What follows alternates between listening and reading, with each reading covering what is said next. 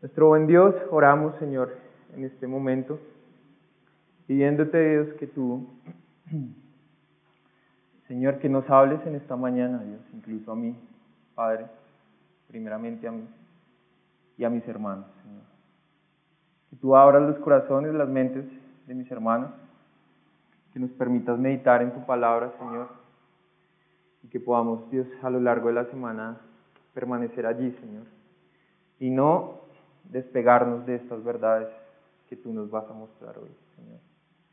Esta es tu palabra, la queremos leer, Señor, con gratitud y con gozo.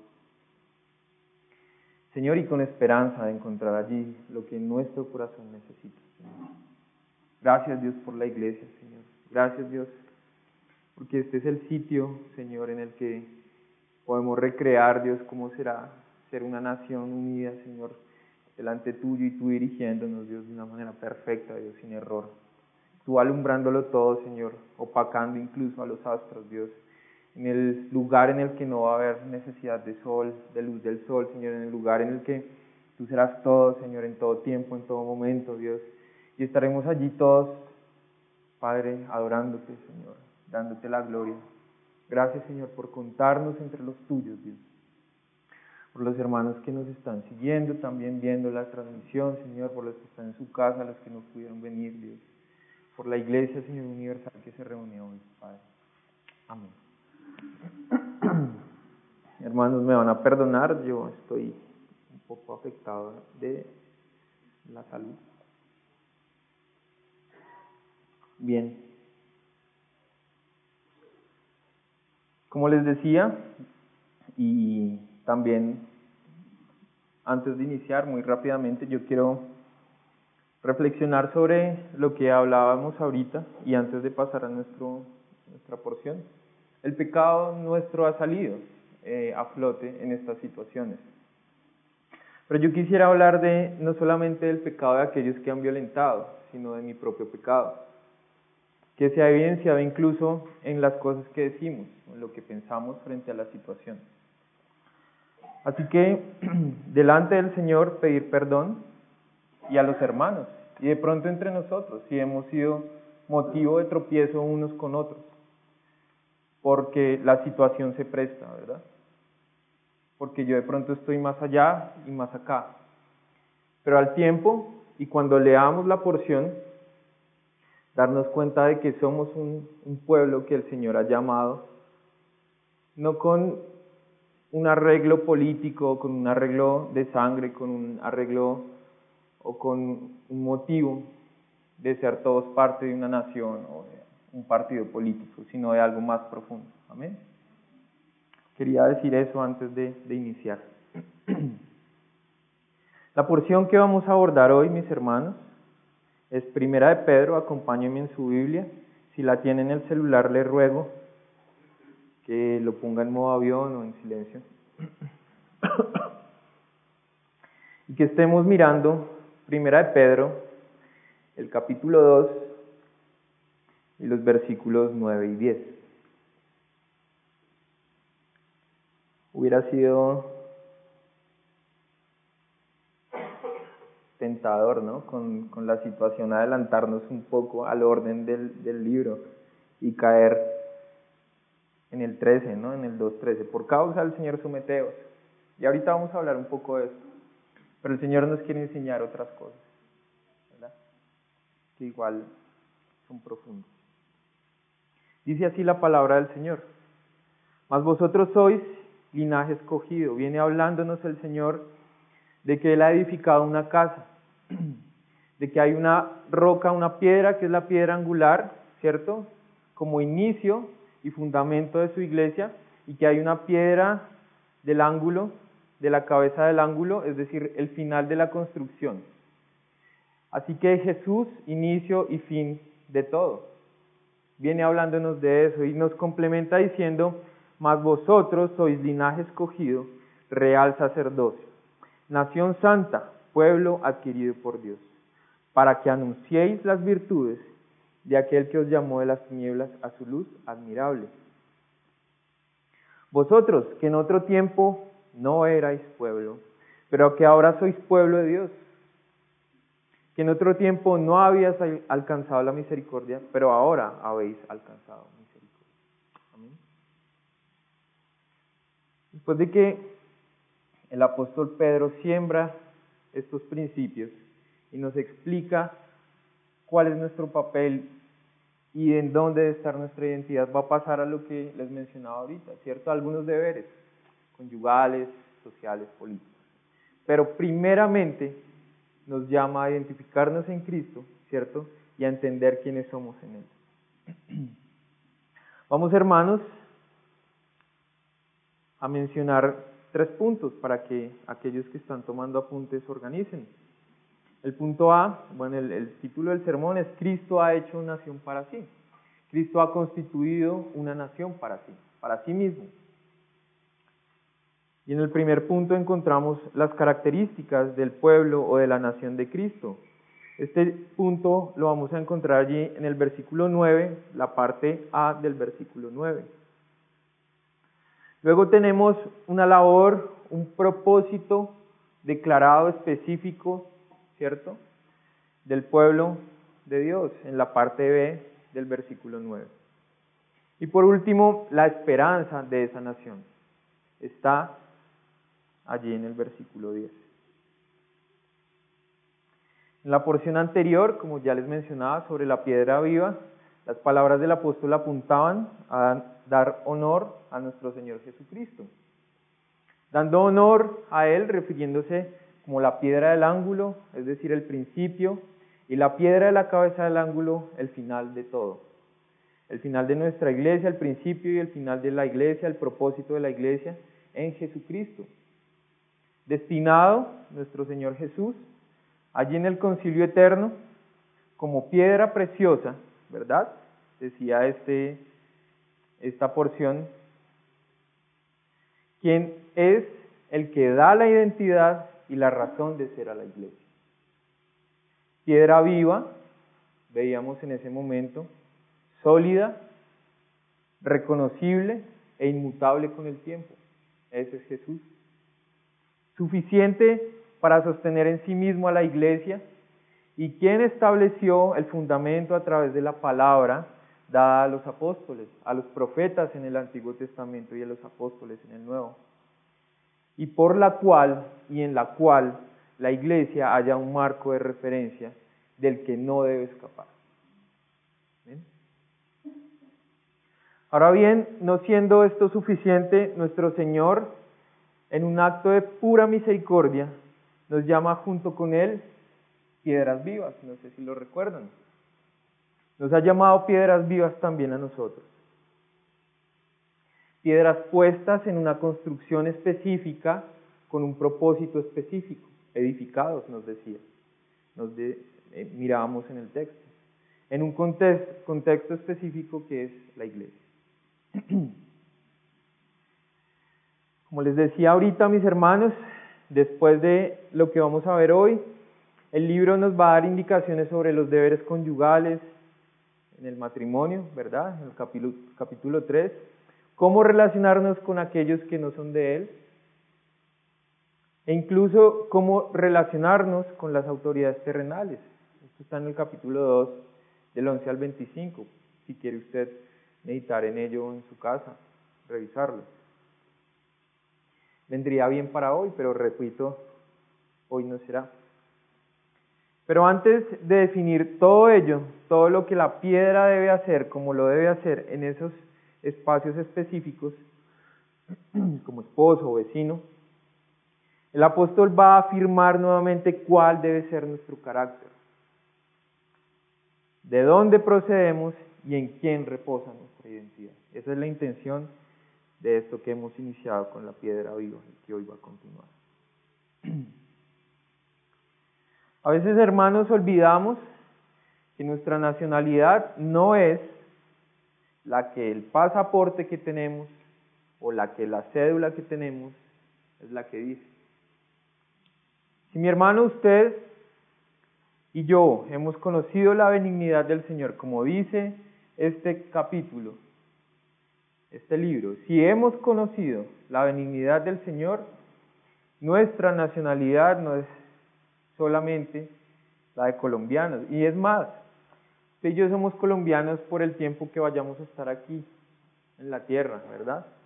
Pero luego de esto viene una nacionalidad mucho mejor, que no se compara con la de ninguna nación, por alto que sea el nivel de bienestar económico y político que alcance cualquier nación en cualquier momento histórico, no se va a comparar con nuestra verdadera nacionalidad.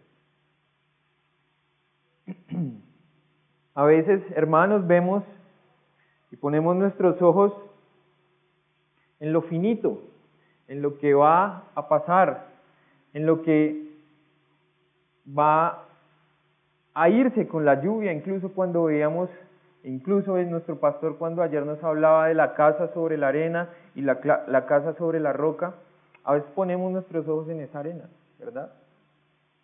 Y por eso corremos con los que corren. Pero no debe ser así.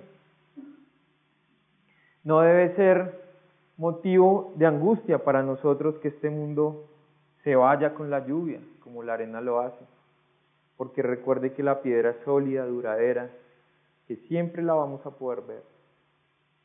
No se trata, hermanos, de olvidar nuestros deberes, cuando yo hablo de esto, pero sí de identificarnos plenamente los unos con los otros en Cristo. Luego de esta introducción muy corta vamos a mirar entonces el primer punto.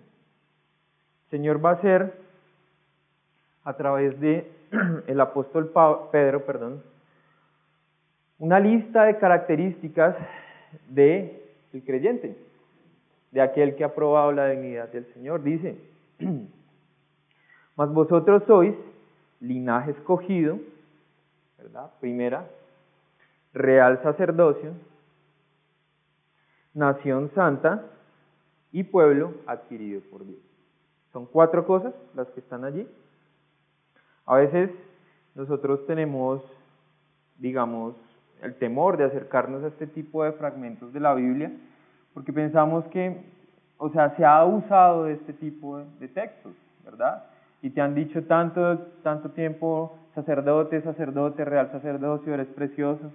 Pero también escuchamos a otros predicadores diciendo, pues nosotros somos eh, trapos de inmundicia y pecadores y bueno, aquí se trata de entender que todo esto que está aquí no es por nosotros mismos, sino por méritos de Cristo. Así que vamos a ir descubriéndolo. Perdón, hermano. Pedro establece buenas nuevas y privilegios.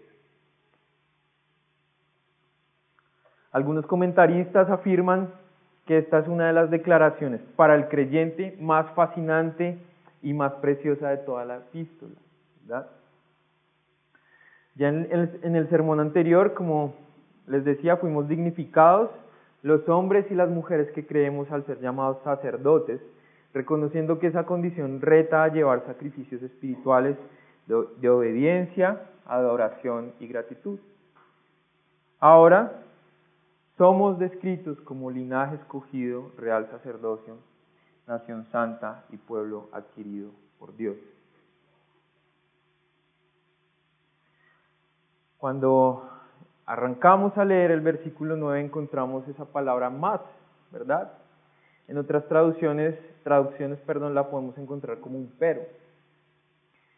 Y esta, esta palabra más o pero lo que nos puede dar a entender es que quiere hacerse una distinción una distinción latente entre el grupo de personas que escuchan a Pedro, entre verdad y gracia, entre cualquier iglesia que escuche este sermón y aquellos que no lo pueden hacer.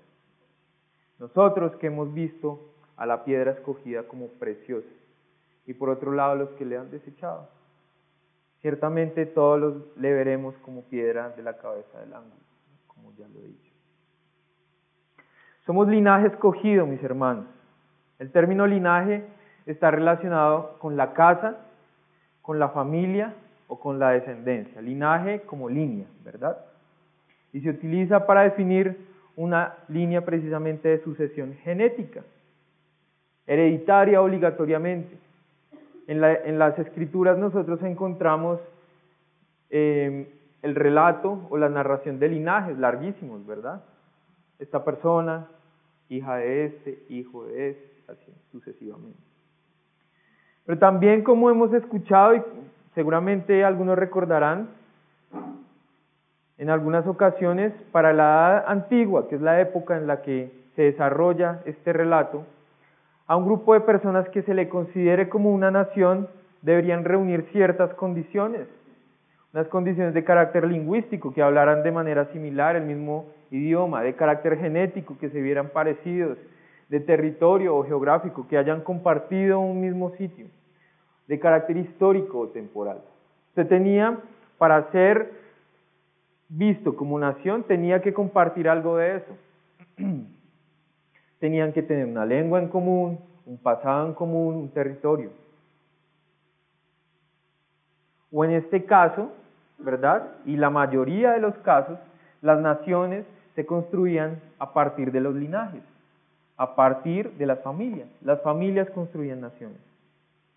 Pero mi hermano, si nosotros observamos en el capítulo 1, en los versículos 1 y 2 de este mismo eh, libro que estamos estudiando, Pedro dice, Pedro, apóstol de Jesucristo, a los expatriados de la dispersión en el Ponto, Galacia, Capadocia, Capadocia, perdón, Asia y Bitinia, elegidos, según la presciencia de Dios, Padre en santificación del Espíritu, para obedecer y ser rociados con la sangre de Jesucristo, gracia y paz o sean multiplicados.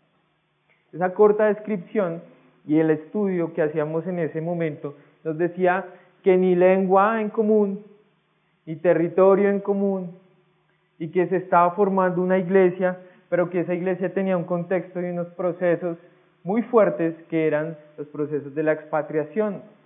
Es decir, mi hermano, que la primera audiencia, la gente que estaba escuchando eso de parte de Pedro, no venía de una misma nación, no eran ellos una misma nación.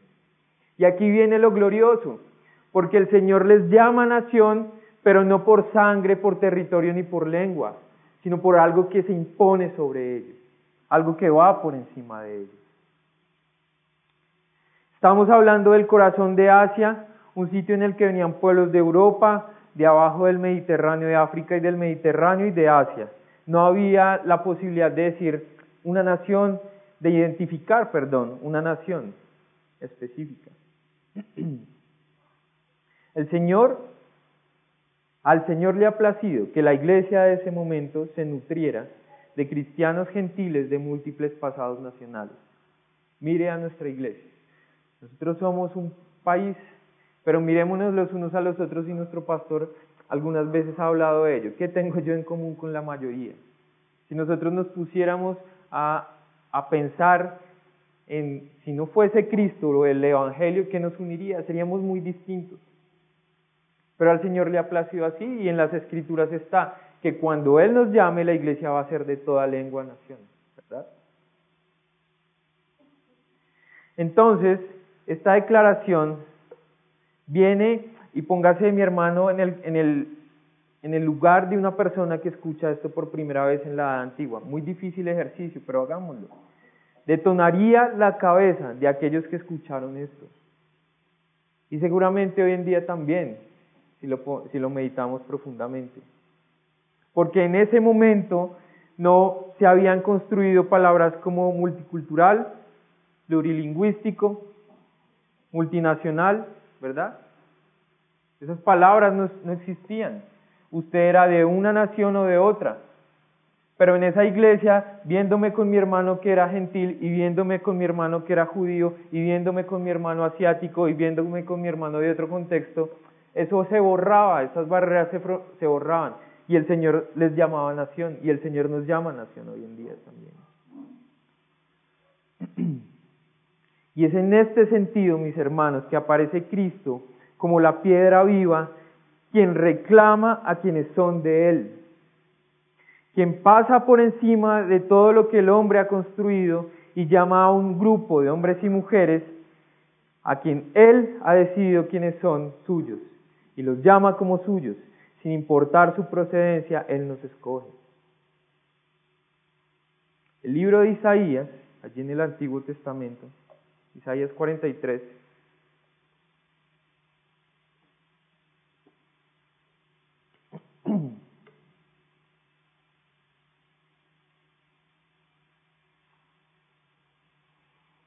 Isaías 43, 20 y 21 dice,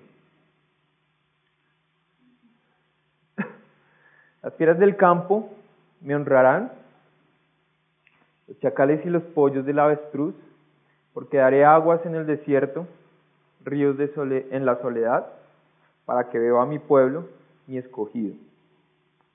Y el 21 dice, este pueblo he creado para mí, mis alabanzas publicarán. Este pueblo he creado para mí, mis alabanzas publicarán.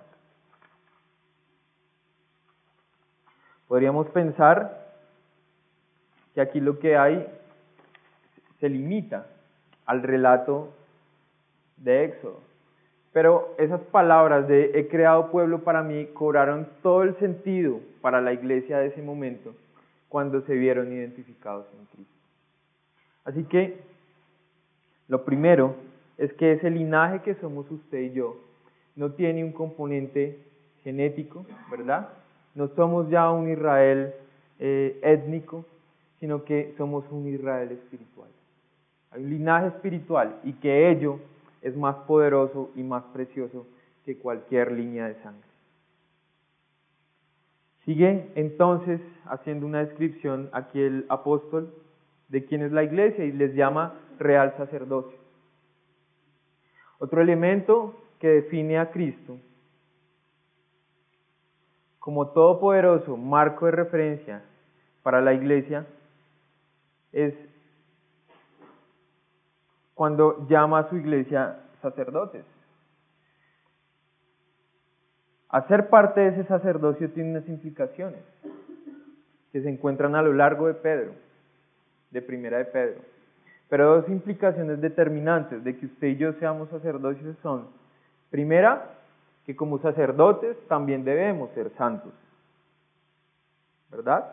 Esto se nos muestra en el 2.5, Primera de Pedro 2.5, lo vimos hace 15 días. Vosotros también como piedras vivas, edificados como casa espiritual y sacerdocio de qué carácter? Santo.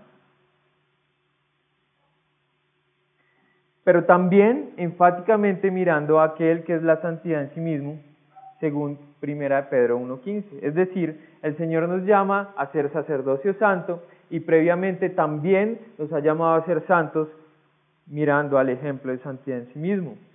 Primera de Pedro 1.15 dice, sino como aquel que os llamó es santo, sed también vosotros santo en toda nuestra manera de vivir. Así que ese sacerdocio tiene esas dos implicaciones, mis hermanos. Y recordemos de qué se trata el sacerdocio, de que hemos sido apartados del resto de las personas, de que nos debemos distinguir del mundo, no teniendo como referencia una superioridad moral, intelectual, etcétera, pero sí el hecho de que el Señor nos ha comprado con alto precio. Amén. En esta lista, el Señor también nos llama nación santa. Y aquí vamos a complementar el primer calificativo, porque ya supimos que no somos una nación que tiene que ver con la sangre, etcétera, sino que somos llamados y son llamados nuestros hermanos de la iglesia de la expresión, pero también nosotros, Nación Santa, porque debemos tener ese carácter de habernos apartado. No somos cualquier nación, una nación tiene un comportamiento específico. Una nación, cuando usted observa las naciones del mundo, cada nación es identificada por algo, ¿verdad? ¿Y cuál debe ser el sello de la nación de Cristo? Nos lo está diciendo ahí, una nación santa, una nación apartada. Éxodo 19:6 dice, y vosotros me seréis un reino de sacerdotes y gente estas son las palabras que dirás a los hijos de Israel. Ya en Éxodo se le pedía al remanente ser reino de sacerdotes y gente santa. Y recordemos que esa santidad nos la pide el que es la santidad en sí mismo. Una pregunta interesante es, ¿No le parece glorioso, hermano, pensar en aquellos hermanos de la iglesia primitiva que escucharon esto, valga la redundancia, por primera vez, reaccionando a estas palabras y saber que ellos ahora son parte de un Israel, a pesar de que no hayan nacido ni siquiera en el mismo continente donde está ese país, ya que, como lo mencionaba ahorita, no hay una nación ligada por sangre y genética, sino que el mismo testimonio y la obra de Cristo en la cruz les ha hermanado y los ha ligado a Él y los ha ligado unos con otros. Porque también es necesario entender que no solamente el hecho de ser parte de la nación de Cristo me liga a mí con Cristo, sino que lo ha ligado a usted con su hermano. Nos ha ligado los unos a los otros. Y con gente que usted no conoce, pero que conocerá en algún momento. Yo anhelo conocer a mis hermanos, porque el día que los conozca será el día en el que el Señor vuelva por su pueblo. Y ese día nos vamos a ver todos. Pensemos en eso. Estamos sentados allí, en la antigua, y ahora el griego ya no es griego, el judío ya no es judío, el gentil ya no es gentil, sino que ahora estamos hermanados todos por la cruz. Avanzamos y el apóstol Pedro identifica a sus hermanos como pueblo adquirido por Dios. Y aquí viene algo precioso, hermano. Desde Abraham y el tiempo de Éxodo hasta la formación de la iglesia en Hechos en Pentecostés. Desde el periodo de las persecuciones del Estado romano hasta el siglo XVI con la Reforma,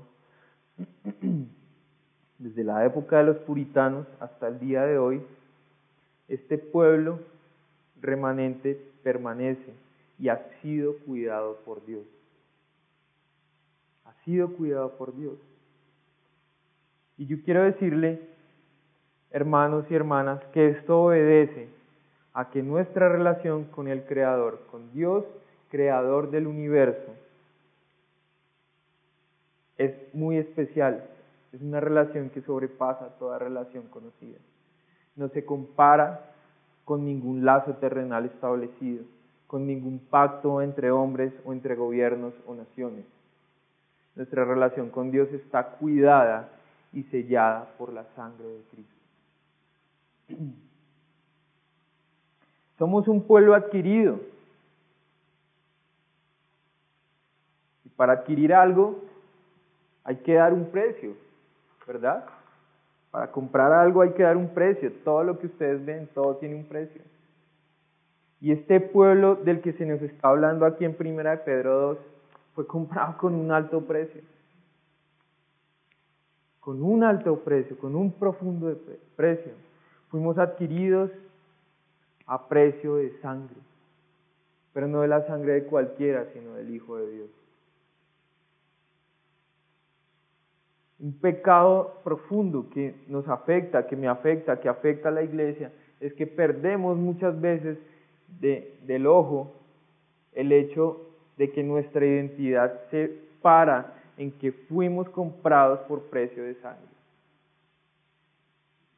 y vamos para aquí y vamos para allá. Pero la sangre de Cristo, que es algo que lo va a hacer trascender hasta la eternidad a usted y lo va a llevar a adorar a Cristo por la eternidad, a adorar al Padre por la eternidad, a veces se nos va de acá. Es pecaminoso pensar en eso también, en que mi identidad está en otro lado y no en Cristo. Y cuando estaba escribiendo esto, yo pensaba, esto ya se ha dicho muchas veces, sí, Venimos de hablar de que ya somos una iglesia, de que estamos con... Sí, pero ¿cuántas veces mi corazón va a olvidar esto? La misma cantidad de veces que lo escuche. Y por eso, antes de iniciar, yo les decía, esta semana sacó cosas feas del carácter de cada, y del corazón de cada uno de nosotros. ¿Y a qué responde esto? Pues a que yo me olvido del Evangelio que mi corazón descuida. Y si no permanecemos y meditamos en la palabra y estamos en oración, pues fácilmente mi corazón va a ir mucho más atrás y mi mente va a ir más atrás. Y es mucho más fácil de olvidarme cómo fue que este pueblo fue adquirido por Dios. ¿Cuál fue el precio? ¿Cuál fue el precio a través del cual usted y yo somos llamados ahora pueblo adquirido por Dios? Precio altísimo, precio de sangre y no sangre de cualquiera. Hechos 20, 28 dice así.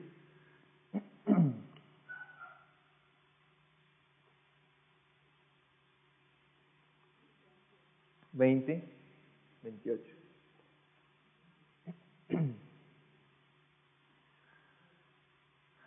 Por tanto, mirad por vosotros y por todo el rebaño en que el Espíritu Santo os ha puesto por obispos, para apacentar la iglesia del Señor, la cual él ganó por su propia sangre. Tito 2, 13 y 14 dice, aguardando la esperanza bienaventurada la manifestación gloriosa de nuestro gran Dios y Salvador Jesucristo, quien se dio a sí mismo por nosotros para redimirnos de toda iniquidad y purificar para sí un pueblo propio celoso de buenas obras. El Señor, y próximo estamos a verlo en la serie que nuestro pastor nos está enseñando. El Señor fue a la cruz para reclamar para sí un pueblo que le glorifique a Él. ¿Amén? No lo dude, mi hermano, el precio por el cual fuimos adquiridos fue altísimo. Ahora debemos pensar que al terminar esta lista de calificativos sobre la iglesia, seguramente el corazón, nuestro corazón se puede llenar de orgullo al escuchar que le hablan de esta manera y quién no. Acabamos de entender que somos linaje escogido, real sacerdocio, una nación santa y pueblo adquirido por Dios. Podríamos decir, bueno, yo estoy del lado de los buenos, estoy en el bando bueno, y debe ser porque soy bueno. Estoy en el bando de los buenos. Posiblemente allí en, la iglesia de la dispersión y posiblemente aquí en verdad y gracia también, algún hermano sacó pecho y dijo, ya, estamos del lado que somos de los buenos. Y el corazón se empezó a llenar de orgullo. Posiblemente también líderes cristianos quieran enamorar, o bueno, comillas cristianos, quieran enamorar a sus oyentes, a sus iglesias, desviando esta palabra para hacerles pensar que ellos son los protagonistas de este, de esta este fragmento. Dejar hasta ahí, ¿no? Vale la pena que estudiemos Primera de Pedro 2, 9 hasta la parte A. Dejémoslo hasta ahí.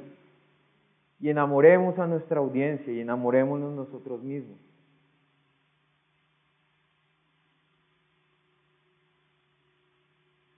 Pero la verdad, mis hermanos, es que la santidad, el linaje, el sacerdocio, el hecho de ser una nación, empiezan y terminan con Cristo. Lo dije hoy al principio.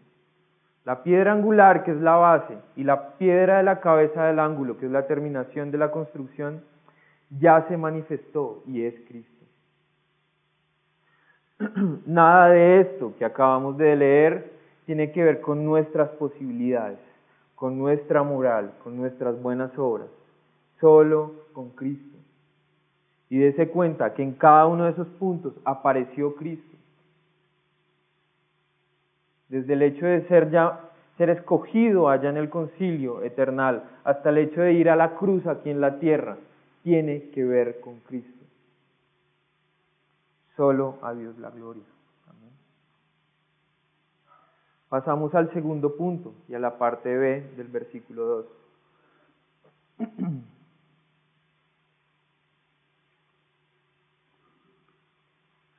la labor del pueblo de Cristo. Porque no es de gratis, ¿no? Hasta ahí todo va bien, pero ahora viene algo fundamental. Dice, para que anunciéis las virtudes de aquel que os llamó de las tinieblas a su luz admirable. Aparte de lo que ya hemos mencionado sobre las, las labores, perdón, de sacerdocio y la búsqueda de santidad que deben ser prioridad en la vida del creyente, encontramos un motivo, mis hermanos, explícito por el cual el Señor nos ha hecho su pueblo. No le busquemos, perdónenme, la comba al palo. Hay un motivo explícito, está allí. ese conector para entre las partes A y B de este versículo 9 es utilizado con un propósito claro. Mi hermano, fuiste traído al cuerpo de Cristo para esto. Y la labor no es otra, sino la de anunciar sobre aquel que me otorgó a mí mismo también el privilegio de ser ahora suyo.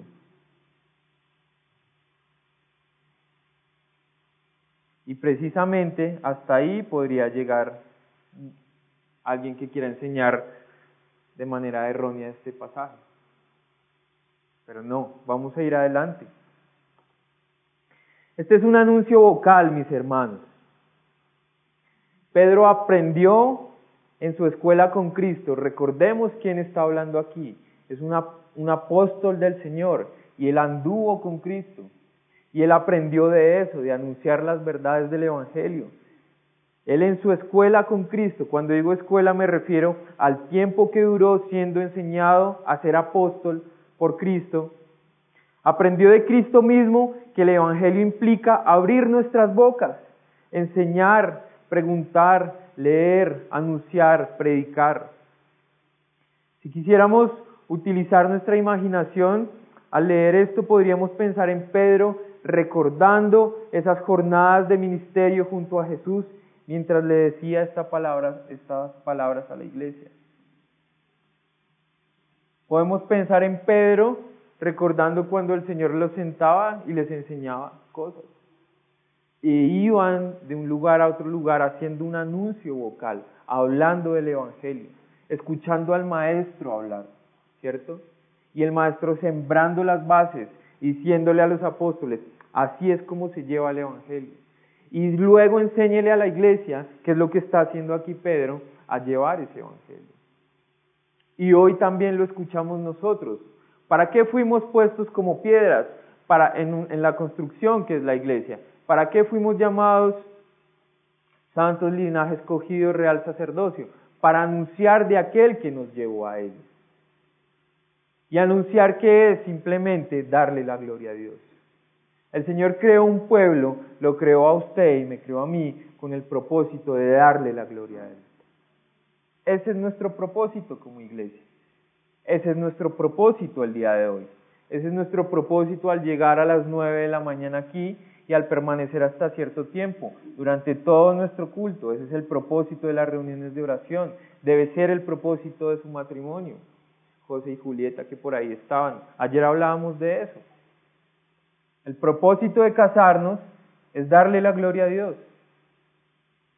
Y anunciar el Evangelio es darle la gloria a Dios. No hay otra manera de hacerlo. Yo no puedo hablar del que me salvó del Hades dándome la gloria a mí mismo. Aunque hay gente que lo hace, pero no es así como la Escritura lo enseña. ¿De qué debemos hablar? De las virtudes. de, aquel que nos llevó las tinieblas a, la luz y Maker, comentarista del libro de Primera Pedro, dice que en todas partes ellos deben proclamar vocalmente las virtudes, es decir, los hechos, el poder, la gloria, la sabiduría, la gracia, la misericordia, amor y santidad maravillosos de Dios. Si de pronto usted se siente corto para, a la hora del Evangelio, piense en esta lista de diez cosas. Las virtudes, los hechos, el poder, la gloria, la sabiduría, la gracia, la misericordia, el amor y la santidad de Dios. Hable de ello cuando hable de, o del Evangelio.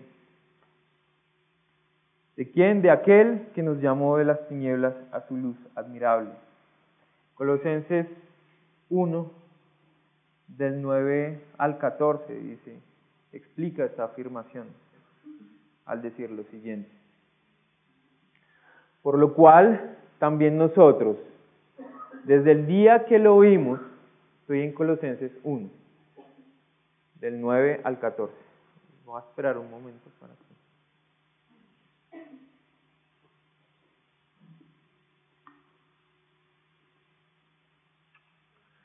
Lo cual nosotros, desde el día que lo vimos, no cesamos de orar por vosotros y de pedir que seáis llenos del conocimiento de su voluntad en toda sabiduría e inteligencia espiritual, para que andéis como es digno del Señor, agradándole en qué? En todo, llevando fruto en toda buena obra y creciendo en el conocimiento de Dios, fortalecidos con todo poder, conforme a la potencia de su gloria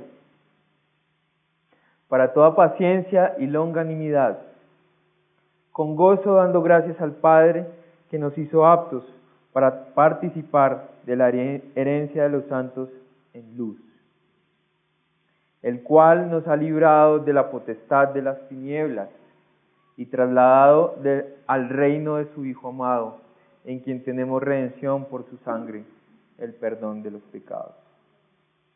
¿De, ¿De quién tenemos que hablar? De ese que nos sacó de las tinieblas a la luz. Interesante pensar que también nuestro terco corazón insiste en que habrán cosas más importantes que el Evangelio que pueda recibir una persona en días como hoy o en semanas como esta. Pero ¿qué necesitaría realmente una nación? Escuchar de aquel que le puede sacar de las tinieblas a la luz. Y yo le pido perdón al Señor porque fallamos en eso. Como lo he venido diciendo toda la semana, nos apasionamos y miramos a los que corren de un lado al otro. Pero Cristo, esa roca que está ahí inamovible, frente a todo lo que le golpea. A ese no le miramos. Antes vivíamos en oscuridad y Dios nos permitió venir a la luz a través del Evangelio que escuchamos. Y esto nos lleva a un compromiso. Así que de esta manera nosotros también debemos llevar el Evangelio para, los que, para que los que son de Él puedan prontamente y según la voluntad del Señor venir a ser parte de este pueblo. Piense, mi hermano, que allá, incluso marchando, no sé, hay gente que debe estar acá. ¿Y cómo van a estar acá si el anuncio vocal del Evangelio no lo hemos hecho como iglesia? Cuando una nación guarda la Biblia o la saca, la quita como marco de referencia, suceden cosas. Cuando una familia lo hace también. Y cuando una iglesia lo hace y pierde de vista el Evangelio, también sucede. Un tercer punto, en el versículo 10, tiene que ver con la esperanza para la nación de Cristo. Tenemos que pensar en el tiempo. Tenemos que hacer un paralelo en el tiempo para lograr entender algo sobre esta esperanza. Dice el versículo 10, vosotros que en otro tiempo no erais pueblo, pero que ahora sois pueblo de Dios, que en otro tiempo no habíais alcanzado misericordia, pero ahora habéis alcanzado misericordia. ¿De qué se nos habla aquí? Haga usted en su mente una línea del tiempo, de su vida. Y aquí hay dos tipos de afirmaciones en este versículo. Y sobre esa línea vamos a poner esos dos tipos de afirmaciones. Lo que yo no era o en donde anduve en un pasado, y lo que ahora soy por méritos de Cristo y hacia dónde me va a llevar eso. El sacrificio de Cristo fue único y definitivo. Y eso es lo que hizo que nosotros en esa línea del tiempo, del pasado, pudiéramos trascender a lo que nos espera y a lo que hoy estamos haciendo, que es darle la gloria a Dios y descansar con gozo en, en su día precioso. ¿Qué éramos antes? ¿O qué no éramos antes? No éramos pueblo. ¿Qué no habíamos alcanzado? La misericordia. A veces, hermanos, se nos olvida ello. A veces a mí se me olvida ello. Y uno vive su vida y sale al mundo como uno siempre hubiera, como si siempre hubiésemos estado invitados a la mesa, ¿no? Y eso tiene un problema y es que uno va con la guadaña sobre otras personas, olvidando que el Señor nos trajo de allá. Y que entre ese pasado y nuestro, futuro, nuestro presente y nuestro futuro está la cruz y la misericordia de Cristo. Nos hemos olvidado de eso. Y nos olvidamos y perdemos de vista temas como el Evangelio, por ejemplo.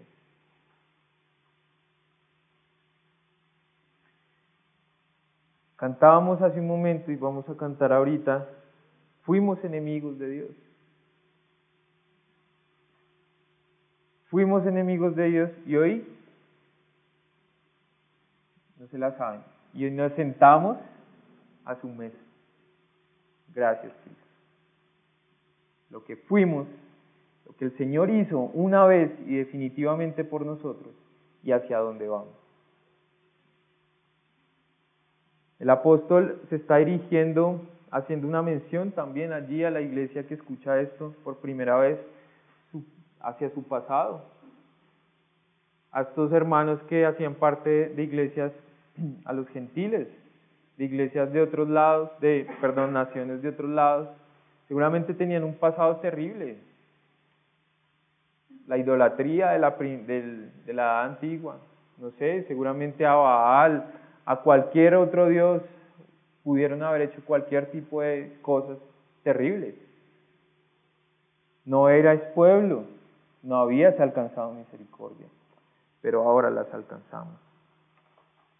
Mis hermanos, y pensando en estas últimas, en ese segundo grupo de palabras, en la cruz y en ese último grupo de palabras, tenemos que pensar que estas palabras son faro de esperanza y perspectiva para nosotros.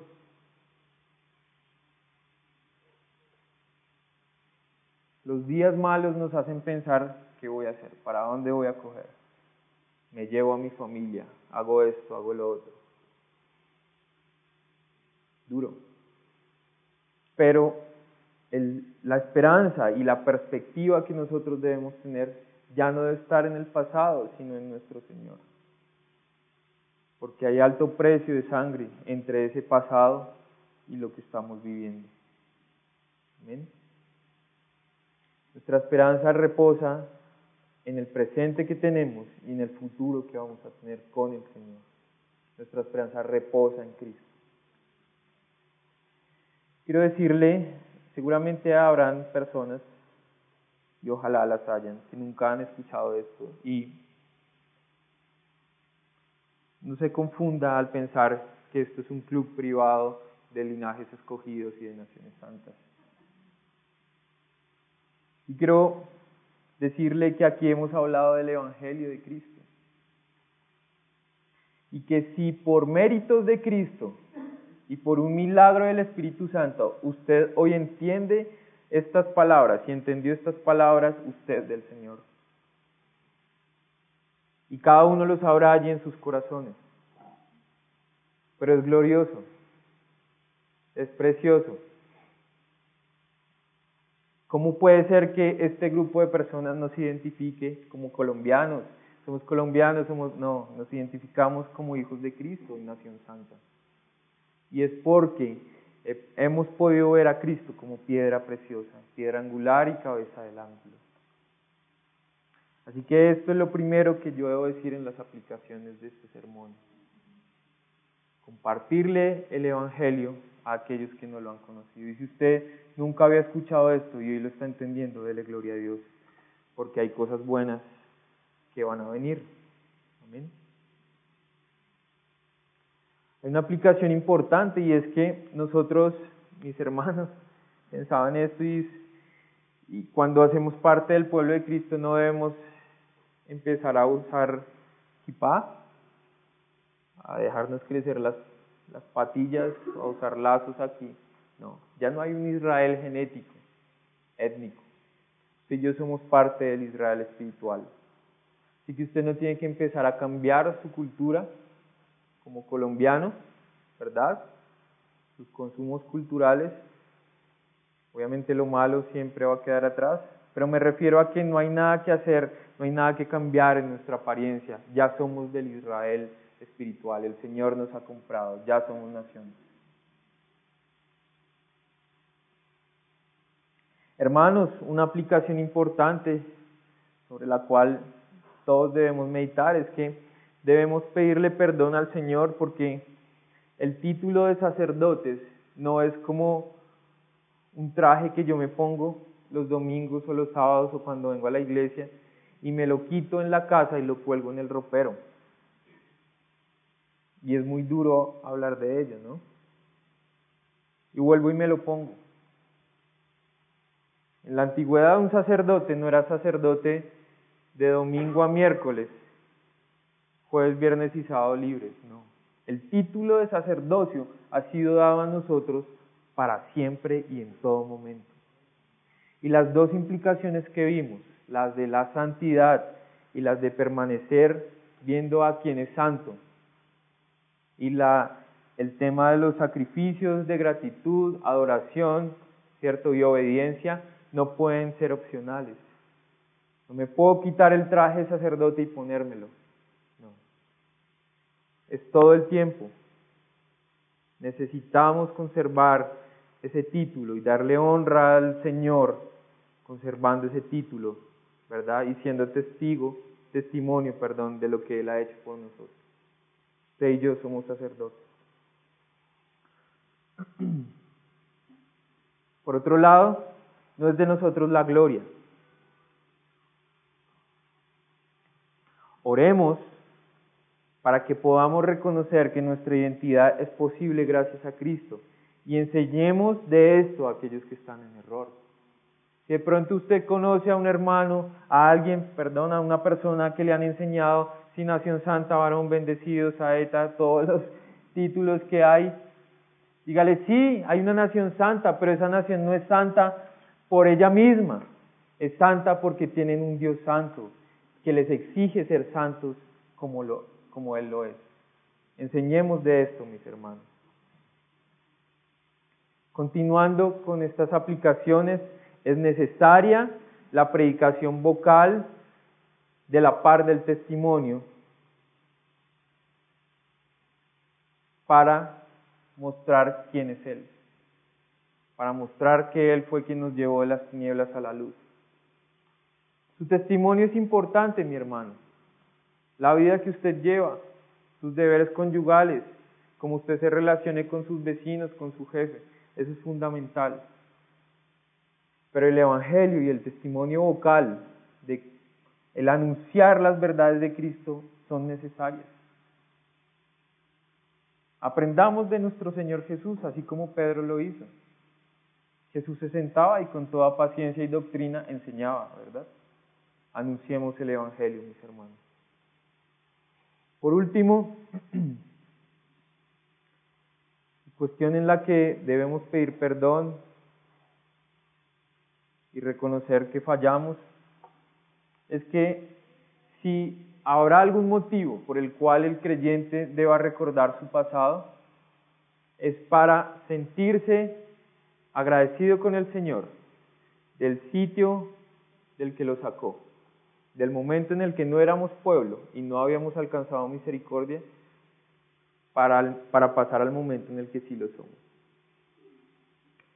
Si vamos a recordar nuestro pasado, que sea para llevar, para pedirle al Espíritu Santo que cree misericordia en nuestros corazones y nos lleve al, a hablar del Evangelio, que salga de nuestra boca el Evangelio, porque nosotros también estuvimos allí. Amén. Mis hermanos, qué bueno poder nuevamente hablar y darle la gloria a Dios como iglesia.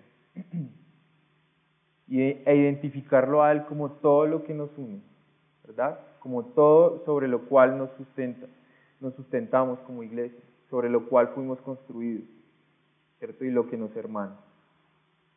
Nuevamente, que toda la gloria y que solo la gloria sea a Dios. Amén. Vamos a orar, hermanos.